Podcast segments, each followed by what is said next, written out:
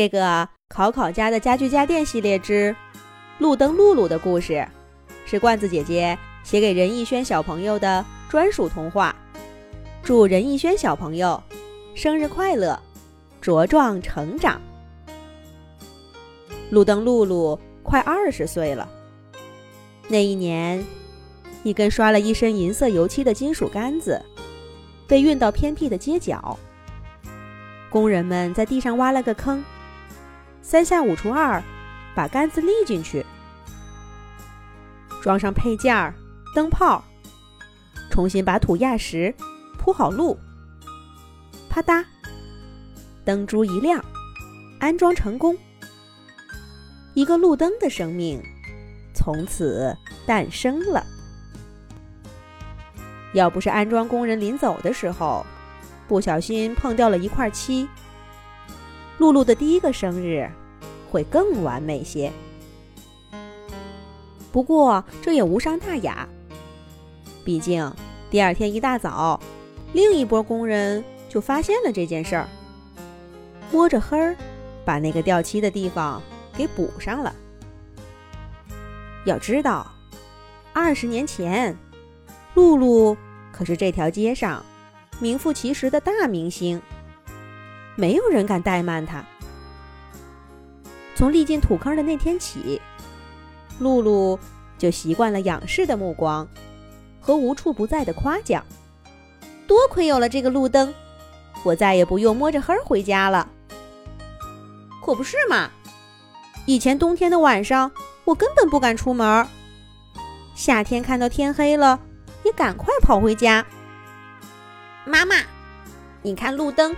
黄黄的光，像一只会发光的小鸭子。在这样的声音中，露露充满了自豪感。她的到来给人们的生活带来了很大的改变。有时候，露露的灯泡坏了，她比那些安装工人还着急呢。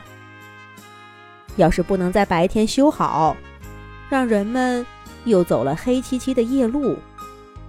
露露都会陷入自责当中，而当人们不无遗憾地说：“露露的光要是能照得再远一点就好了。”露露也会被无力感包裹。要是再有一个伙伴，两个路灯一起工作，照得更远，光也更亮，那该多好呀！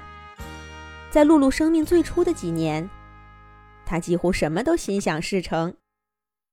没过多久，工人们就在露露对面安装了一个跟她一模一样的台灯。我叫露露，我叫阿登。露露很高兴有了朋友。街角昏黄的夜晚也变得更明亮了。接下来是一次一次重复熟悉的流程：挖土坑。放上漆了油漆的杆子，装灯泡，重新铺好路，几乎是一眨眼的功夫，整条街上就站满了整齐的路灯，在黑夜里发出不输白昼的光芒。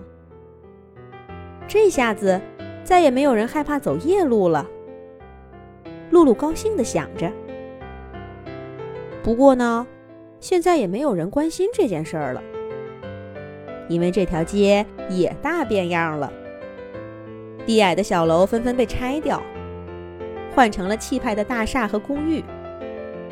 露露和小伙伴们也搬了家，安装在拓宽以后的道路两旁，还换了 LED 灯泡，加了太阳能灯罩，摆脱了繁琐的电线。更多的新伙伴加入到他们的行列当中。这些伙伴们个子更高，模样更气派，发出的光也更亮。有的甚至有几十个灯珠，把天上月亮的光都给遮住了。偏僻的街道不知不觉变成了没有夜晚的繁华都市。有谁还记得不起眼的露露曾经是这条街上的第一盏路灯呢？现如今，他已经离开街道最繁华的路段，安装在一个小区内部的街道上，正对着一间公寓。露露很久都没有见过人们充满欣喜的仰视目光，听到由衷的赞美了。不光是他，那些更漂亮的新朋友，也远没有她当初受欢迎。这个路灯太亮了。拉着窗帘都晃得我睡不着。路灯露露依旧尽职尽责的在夜晚发着光。可是这一天，他忽然听到背后正对着的一户人家，小男孩贴在窗户上，跟妈妈的抱怨。露露的心里咯噔一下。二十年如白驹过隙，从什么时候起？人们的态度变了这么多呢？喂，路灯伙计，别听考考乱说。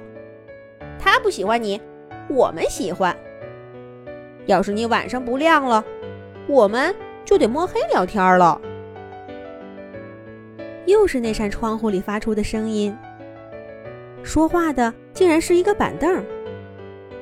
板凳的背后，桌子、电扇。冰箱和沙发都笑眯眯的跟露露招手。这个世界，露露真是越来越不懂了。如今家具家电们都这么大方了，还主动跟他聊天呢。露露更想不到的是，要不了多久，他就会跟这些家具家电朋友有一番不同寻常的旅程呢。是什么呢？下一集讲。